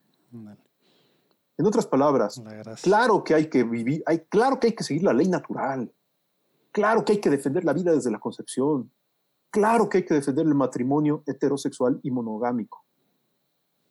Pero para los cristianos, todavía más importante que todo esto es amar a Jesús, abrazarnos a Él y seguir por, digamos, seguir sus huellas. Y a partir de ahí nace la moralidad que los cristianos tenemos que vivir. Si mutilamos, si cercenamos el encuentro con Cristo y solo afirmamos la moral cristiana sin Cristo, nos volvemos unos budistas sofisticados. También los budistas pueden hablar de caridad, de perdón, de armonía, de optimismo, de esperanza. Y entonces al final del viaje, Cristo sale sobrando y hasta es incómodo porque te presenta algo más que moral. Te presenta algo que rebasa toda moral, que es dar la vida por tus hermanos, no en un sentido metafórico, sino estar dispuesto a dar la vida por tus hermanos, sobre todo por los que más te odian de verdad a nivel físico, como Él la dio en la cruz. Lo que salva es la entrega de Cristo en la cruz. Y a lo que nos invita Jesús es a seguir su camino de amor y de resurrección, de eventual resurrección. La vida se reconstruye si seguimos a Jesús. La vida no se reconstruye si simplemente seguimos un código moral, por perfecto que sea. El código moral brota del encuentro con Jesús, pero no es Jesús. Ayuda al encuentro con Jesús, pero no es Jesús. Y Jesús si, tiene que haber un código moral. Si estamos vivos, si estamos vivos y todavía no estamos en el último momento en el que, pues sí, nos arrepintamos y, y de todo y pues ya estamos yéndonos, pues ahí pues ya no va lo que hagamos, pero ahorita al final el tema moral, pues estando vivos tiene su, tiene su papel obviamente porque vivimos pues, con otras personas, ¿no? Y, nosotros mismos haciendo, haciendo cosas. Eso en América Latina es muy claro. Lo tenemos desde hace muchos años, sintetizado en una sola palabra, querigma. Exacto. El anuncio primero no es la ley natural, ni el no al aborto, ni, cosas así de tipo moral. El primer anuncio, en el sentido cronológico que tenemos que aprender a dar los cristianos, es decir, Jesús ha resucitado y yo soy testigo de ello. Mi vida estaba hecha una porquería, mi carne estaba podrida y muerta, y yo he visto a Cristo resucitar en mi vida hecha pedazos. Yo puedo verificar empíricamente, no de manera metafórica o etérea, sino realmente que Cristo ha resucitado porque he visto cómo la porquería que era mi vida ha comenzado a ser reconstruida por misericordia de Dios. En el momento en que decimos eso, damos el crédito. Es decir, le compartimos al otro un anuncio breve y gozoso de que la resurrección no es una metáfora, no es poesía, sino es un hecho empírico en el que tú y yo nos podemos sumergir. sumergir. Muy bien. Oye, buen paréntesis. Nada más entonces vamos a entender, el CISAV hace investigación que, que es para quien lo contrate, ¿verdad? Entiendo que pueden ser personas. ONGs, partidos, la iglesia. etcétera, etcétera. Y por otro lado, sí hay, da, tienen una maestría, tienen diplomados. Eh, digo, yo, yo tomé un diplomado, no sé, hace dos, tres años, se los recomiendo. Tienen, ahorita para estos tiempos, tienen diplomados en línea, ¿verdad? Tienen creo que dos o tres diplomados en línea. no sé tenemos varios, hay diplomados en Derechos Humanos, Doctrina Social, Antropología, Antropología de la Educación, Antropología de la Sexualidad, Filosofía Política, hay ahorita muchas cosas. Gente de todo el mundo se puede meter. Eh, puede... De, todo el mundo a cualquier hora y pueden cursar sus cursos en línea. Y además hay dos maestrías presenciales en filosofía de la educación y en bioética, con un enfoque muy racional, muy racional, muy científico. Eh, eh, gracias a Dios las críticas que recibimos son de que el nivel académico es fuerte, aquí, que aquí no son platiquitas light. Sí, me, me gustó mucho el formato también. Maquilladas de maestría. No. Aquí la ah, gente realmente se encuentra con los argumentos, con el estado del arte científico, y de esa manera tratamos, por ejemplo, de defender la vida desde su concepción y hasta la muerte natural. De esa manera tratamos de mostrar las razones por las que el matrimonio heterosexual y monogámico vale la pena promoverlo y fortalecerlo, y así. ¿Tienen clientes eh, no en esta parte de, la parte educativa, de su oferta educativa, sino tienen clientes de entes en Estados Unidos o en Latinoamérica o no? Sí, sí, sí. sí, hemos dado servicios a distintos organismos eh, políticos, económicos, sociales de, América Latina, de Europa quien también. Nos, quien nos escucha de cualquier lado, digo, nos escuchan de todos lados. Eh, ya sabe, ahí abajo tienen los datos de, del CISAV.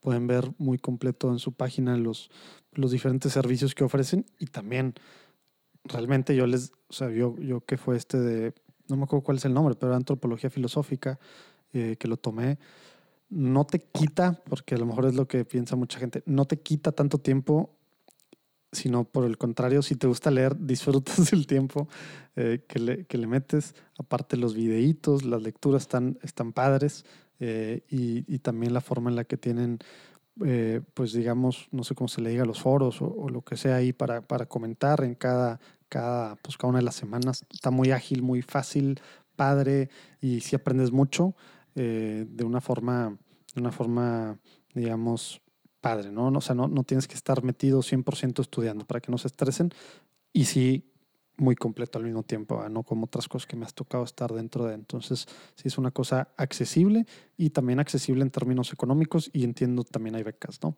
Pero bueno, ahí abajo, ahí abajo vienen, vienen los datos. Oye, una, una pregunta, porque sé que te metes mucho en estos temas, ahora también en temas de bioética y se ha metido mucho el CISAB en estos temas de bioética, pero, pero bueno, en temas filosóficos, antropológicos, tú has, estado, una cosa, se te va a hacer muy chistosa la pregunta random, ¿Has, estado, has debatido con, con alguien eh, eh, posición, con alguna que tiene alguna posición contraria, eh, digamos, pública y formalmente o no? Sí, sí, sí, porque esto es algo muy, habitual. Pues. Sí, muy habitual. pongo un ejemplo, ¿no? en fin, ha habido debates chiquitos de Facebook y así, y debates grandes, ¿no? Por ejemplo, alguna vez estuve presente en un debate en el Instituto de Investigaciones Jurídicas de la UNAM con el doctor Carpizo. Ándale. Con Ricardo Tapia del Instituto de Fisiología Celular de la UNAM sobre eh, eh, aborto y el origen de la vida Oye, pues el doctor Carpizo es como el papá de, de todos, digo, ahí en Sí, ya, ya falleció, pero en aquel entonces era muy influyente. Así se llama ahora el, el, Centro de Investigación Social, ¿no? De ellos, o el, ¿cómo se llama? El, o el de Jurídicas. ¿eh? Sí, creo que le han puesto el nombre algo en Jurídicas de, de, Carpizo. Y, y, y, pues todos esos debates son muy académicos, se, vuelven textos, han quedado publicados en libros, y es bonito porque ahí uno se da cuenta eh, eh, que muchas veces, de veras, aún en algunas mentes célebres de nuestra vida académica nacional, falta ciencia, falta ciencia. y, que los ideólogos son ellos, ¿verdad? El, doctor Carpizo, pues a lo mejor era un gran jurista, pero no sabía nada de biología molecular. Entonces, cuando le empezamos a mostrar con datos de biología molecular que la vida humana realmente humana. Comienza desde la fecundación, eh, con artículos arbitrados publicados en las mejores revistas del mundo, pues el pobre se sentía totalmente descuadrado.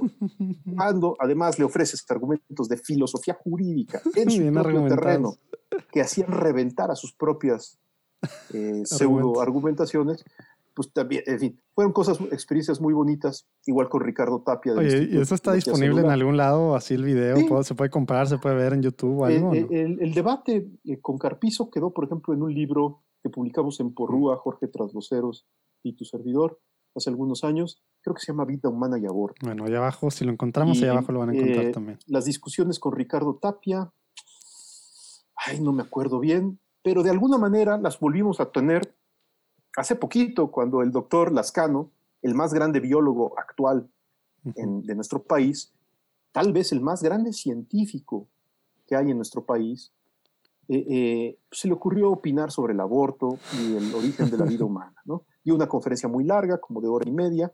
Entonces su, servidor pues, hizo un video explicando todos los errores científicos y filosóficos en los que incurrió. y, el video es más chiquito, dura como 25 minutos. Ay, todo bien pero es elocuente, es elocuente porque ahí sopesamos los argumentos. ¿no?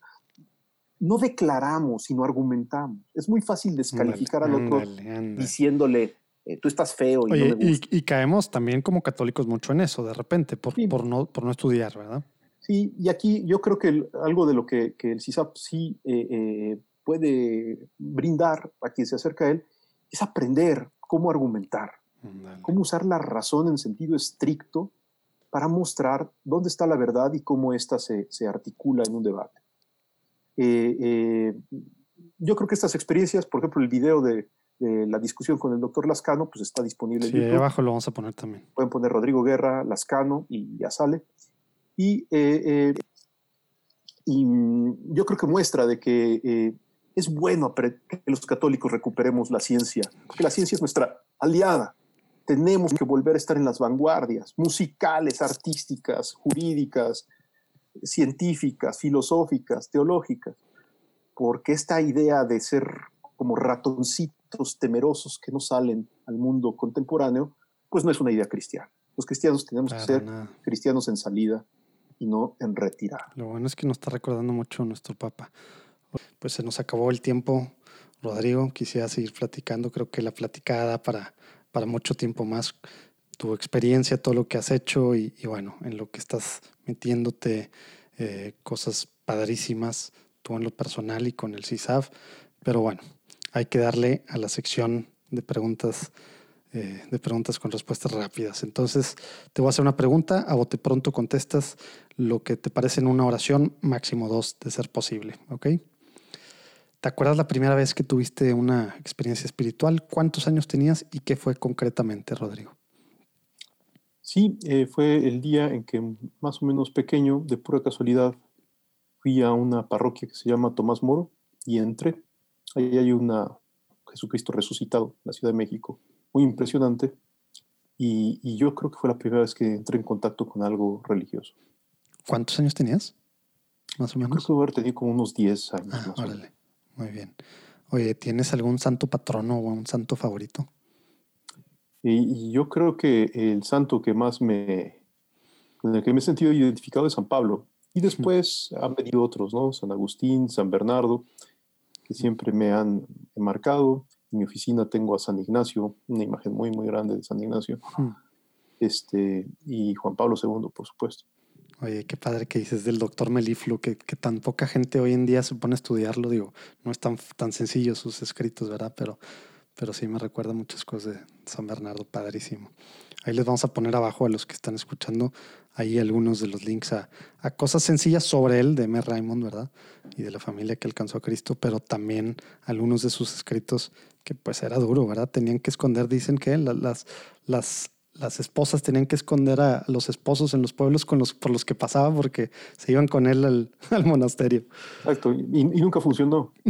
Todas las esposas que escondieron a los esposos. De todos modos se iban.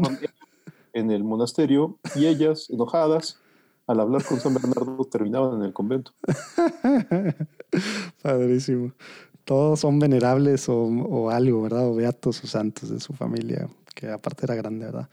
Oye, Rodrigo, ¿tienes alguna oración que te guste orar, rezar seguido, que nos puedas compartir, una ejaculatoria o algo en forma. No, es una ejaculatoria muy pequeñita y breve de, del fundador de Comunión y Liberación que dice así, ven Espíritu Santo, ven por María. Órale. Y eh, a mí me ha resultado, me siento como en mi hogar con esa ejaculatoria. Órale, está todo lo que desentraña tan poquitas palabras, ¿verdad? Me gustó. Oye, ¿algún tip práctico que le puedas dar a católicos que pues, nos escuchan? Queremos pensar que la mayoría de los que están escuchando pues quieren ser santos y están en este camino a la santidad. Y a veces no sabemos ni por dónde empezar. Una cosa muy sencilla que tú dices, ¿sabes qué?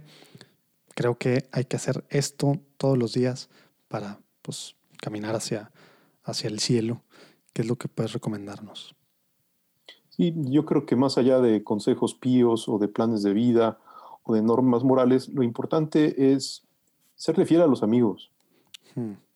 Y siéndole fiel a los amigos, uno vive, aunque no lo sepa y aunque uno no tenga grandes palabras, experiencia de ser iglesia. Ándale. Y no una amistad cómplice, sino una amistad que desde nuestra fragilidad busca que nuestros amigos existan y vivan. Y si eso es recíproco, surge la iglesia. Hmm. Padrísimo. Me acordé de la plática con el padre Didier, precisamente de Verfum Spey, que entra mucho ellos. Su espiritualidad está basada mucho en, la amistad y entra a todo lo que la amistad significa. Padrísimo. Oye, ¿nos puedes recomendar un libro que te, que te haya causado gran impacto y que crees que, que pues puede servirnos a los que estamos escuchándote? Ah, pues eh, eh, indiscutiblemente Tres Monjes Rebeldes, que es un, un pequeño libro eh, eh, es parte de una trilogía, es el primer volumen de una trilogía, en donde se cuenta la, la vida de, San Roberto, de San Esteban Harding eh, y de Alberico, Alberico. Alberico. y de Alberico. este libro es extraordinario, primero porque está muy bien escrito, no es un libro ñoño, aburrido, es un libro realmente bien escrito. Te engancha que te engancha y te permite ver eh, eh, que la, o sea, el afrontar con seriedad la vida y el mundo conduce a Cristo.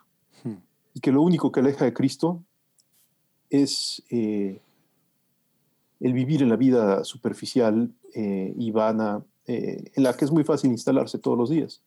Entonces aquí vemos en este libro hombres que tratando de tomar con seriedad su vida, algunos de alta posición económica, algunos con compromisos, eh, digámoslo así, profesionales o familiares muy fuertes, sin embargo, dan un paso adelante en el seguimiento de Cristo y comienzan una nueva aventura extraordinaria, que es fundar eh, lo que ellos llamaban el nuevo monasterio, que terminó siendo uno de los movimientos más espectaculares de la Iglesia Católica en la Edad Media. Y al final, ahí sí aparece San Bernardo al final y luego pues ya sigue el, el que sigue la familia que alcanzó a Cristo, ¿verdad? Padrísimo. Ahí abajo vienen los links para, para quien vaya a manejar. Bueno, espero que no mucha gente esté manejando mientras esté escuchando esto, que todavía estén guardaditos, pero ahí abajo vienen los links. Em, ¿Qué crees tú eh, que necesitamos hacer los católicos para impactar la cultura directamente hoy en día? También una cosa así muy, muy, muy concreta que no estemos haciendo los católicos latinos, Rodrigo. Sí, yo creo que, que durante siglos la iglesia estuvo en las vanguardias, en las vanguardias en todos los ámbitos, artísticas, culturales, científicas, deportivas, eh, en materia de astronomía, de historia, de política, de letras. Y hoy no. Entonces, eh, eh, una de las cosas más impresionantes es ese repliegue que ha tenido la fe para manifestarse culturalmente y anunciar con alegría que hay razones para la esperanza. yo creo que lo que más destraba es justamente lo que mencionamos hace un minuto, una amistad que se empieza a vivir como experiencia cristiana, si se toma en serio, se vuelve operativa. Mm. Es decir, lo importante es construir amistades operativas, amistades educativas, amistades que por su estilo de vida inviten a los demás, les generen curiosidad y deseo de vivir de esa manera. Y así las cosas, surgen los proyectos, surgen las iniciativas, surge la novedad.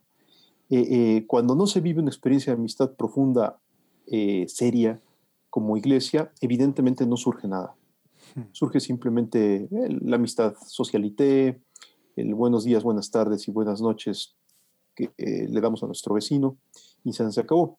Pero lo que reactivó, perdón por insistir tanto en, una misma cosa, pero eh, la cultura tras la caída del Imperio Romano fue que grupos de amigos asumieron con seriedad su amistad, juntos emprendieron nuevos proyectos y renovaron Europa. El más importante San Benito y luego justamente vendrán eh, eh, Roberto, Esteban Harding, Alberico, Bernardo de Claraval y a través de esas experiencias de amistad orante, de amistad creativa, de amistad que hace biblioteca y, arte, que hace catedral y ley, que asesora al Papa y al Rey, que no le saca a los desafíos culturales de su época y a, los debates, sino que al contrario, todos estos hombres, por ejemplo Bernardo, se instaló en el corazón de todas las controversias claves de su tiempo. Y no desde lejos, sino participando directamente en ellas. Con esa, eh, eso fue posible porque había una amistad que, lo, que le recordaba los motivos para ser un cristiano en movimiento. Padrísimo, me dan tantas ganas de meterme mucho a ese tema y también en, en, cómo Santo Tomás distingue los tres grados de amistad, etcétera, ¿no? Pero, pero bueno, vamos a seguir porque se nos acabó el tiempo. Una cosa por la que quisieras intercedíamos nosotros de Platicando en Católico y, pues los que están escuchando, Rodrigo. Yo, yo, yo, creo que todos tenemos que rezar por nuestras familias. Es muy fácil hablar de México, de la Iglesia Universal, pedir hasta por el Papa. Pero, pero hoy más que nunca México necesita eh, reconstruirse y las reconstrucciones vienen de abajo hacia arriba y de la periferia al centro. y, eso comienza entonces por nuestras familias. Oye, ¿y este nuestras familias, nuestras familias, eh, eh, antes de salvar al mundo tenemos que pedirle a Dios nos dé permiso, que nos dé el tiempo, que nos dé la oportunidad de que nuestra familia sane, camine y encuentre a Cristo para que de esa manera el mundo entonces sí se reconstruya gradualmente a partir de una experiencia vivida que podamos verificar en corto todos nosotros, que es con quien vivimos, a quien amamos, a quien podemos servir de manera más directa. Ojalá. si todos podemos rezar por nuestras familias, eh, yo estoy muy necesitado y les agradeceré una oración. Excelente, claro que sí. Y ojalá que este tiempo nos esté ayudando para, pues para eso, ¿verdad? Este tiempo de encierro. Oye, bueno, pues muchísimas gracias, Rodrigo, por este tiempo. Eh, Gracias, José Manuel. Nos pasamos mucho del, tiempo agendado, te agradezco mucho, ya ves que acostumbro a tirar para todos lados. Eh, y bueno, así se, así se hace la plática. Nos faltaban las cervecitas, que algún momento que vengas a Monterrey espero yo que nos le echemos. pero bueno. Pues eh, el rey del cabrito o algo mejor será bienvenido. Ándale, muy bien, ya, ya, ya, ya quedamos. Oye, bueno, pues abajo vienen todos los datos de Rodrigo, del CISAB, todas las formas de, contactarlo públicas. Y lo que sí, Rodrigo, no vamos a dejar que te, nos que te nos vayas, porque es la forma en la que podemos seguir platicando con gente que desde su trinchera está extendiendo el reino de Dios en la tierra. Te pedimos, así como en los seguros, que nos recomiendes a dos personas que tú creas eh, puedan platicar con nosotros pues sobre su vida y sobre lo que están haciendo eh, para pues dándole con todo de una forma diferente que también nos puede emocionar a todos los católicos que a veces necesitamos eso, necesitamos saber que la iglesia está viva y gente como tú nos lo demuestra, ¿verdad? Personas muy disponibles y muy interesantes eh, que hablan español y que siempre están atentos a lo que sucede en América Latina. Eh, son, por ejemplo, Austin Ivery, él es un muy joven, muy activo, fundador de Catholic Voices, y que yo creo que siempre eh, es importante escucharlo.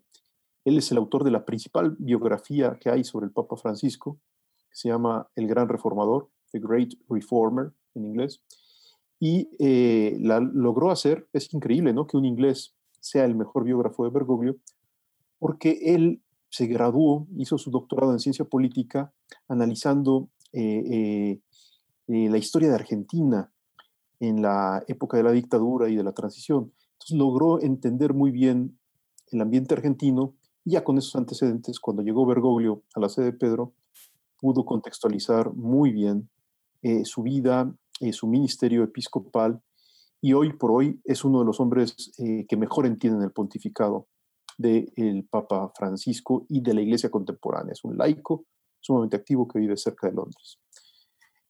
otra persona interesante y también siempre muy disponible es Rocco Buttiglione. Habla perfectamente español. Él fue el presidente del Partido Demócrata Cristiano en Italia muchísimos años, ha sido senador por en la República Italiana una gran cantidad de años, es uno de los más grandes intelectuales católicos que hay en el mundo entero, y colaborador eh, con del Papa Juan Pablo II y participó en la redacción de muchas de sus encíclicas. yo creo que también él siempre está disponible para hablar con los latinoamericanos en conversiones como esta y puede ser muy útil conocerlo y descubrirlo. Creo que son dos buenos amigos. Que yo creo que sería una gozada el que los pudieran entrevistar. Estaría padrísimo. Austin, Rocco, vamos tras ustedes. pues bueno, pues muchísimas gracias, Rodrigo. Vamos a estar pidiendo entonces por el CISAP, por todo lo que estás haciendo. Y, bueno, pues esperemos estar en contacto porque realmente se nos hace padrísimo lo, lo que haces para, pues para el final, mucho para formarnos a nosotros mismos y por otro lado, llevar a esa iglesia que tú dices a lugares en los que antes pues estaba muy presente, ¿verdad? Y ahora parece que, que son pocos los, los locos del CISAB, ¿verdad? los únicos, los locos del CISAB que están en, en, estos, en esta jungla allá con, con, tanta otra gente. Entonces, gracias por ser de, avanzada en estos temas. Eh, y, bueno, pues estamos pidiendo mucho por, por lo que están haciendo. Dios te bendiga. Gracias, muchas, gracias. por tu tiempo. Ándele, nos vemos. Adiós. Bueno, pues listo.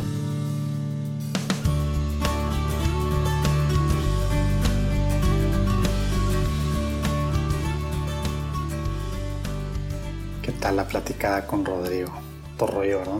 Acuérdense que pueden compartir WhatsApp en redes sociales por todos lados y, en platicandoencatólico.com pueden, pueden ver los detalles de lo platicado y acuérdense de cisaf.mx. Y bueno, pues este jueves 21 de mayo eh, al domingo 24, simposio católico virtual en católicovirtual.com. Dios los bendiga. Nos vemos el próximo lunes.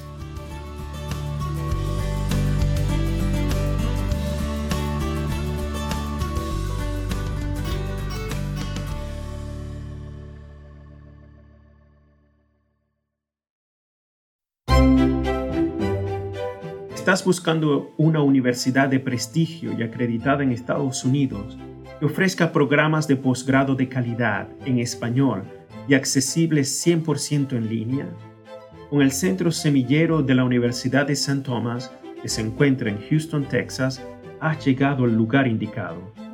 Si quieres estudiar tu posgrado en la Maestría de Artes en Sagradas Escrituras o en la Maestría de Artes en Teología Pastoral, estos son los requisitos que debes tener. Primero, tener una licenciatura universitaria, es decir, un bachelor's degree o una carrera profesional terminada en cualquier rama o disciplina del saber, ya sea de tu país o de los Estados Unidos. Segundo, querer vivir mejor el llamado a la santidad en relación con Dios a través del estudio y del servicio que obtienes de este estudio.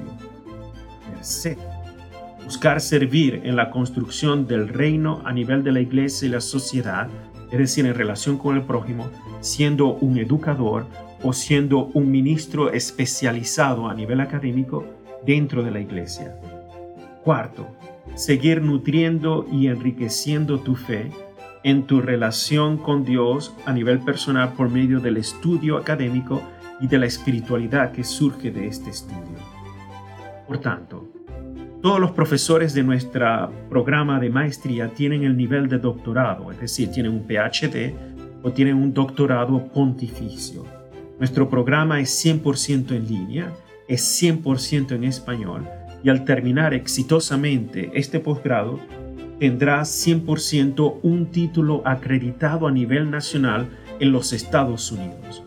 Por eso te invito a visitar nuestra página para que tengas más información del programa de maestría posgrado, visita www.centersemillero.com para aprender sobre nuestro programa de maestría que es 100% en línea y 100% en español. De esta manera puedes estudiar tu posgrado estando en cualquier lugar del mundo. De nuevo, te invito a que visites www.centersemillero.com.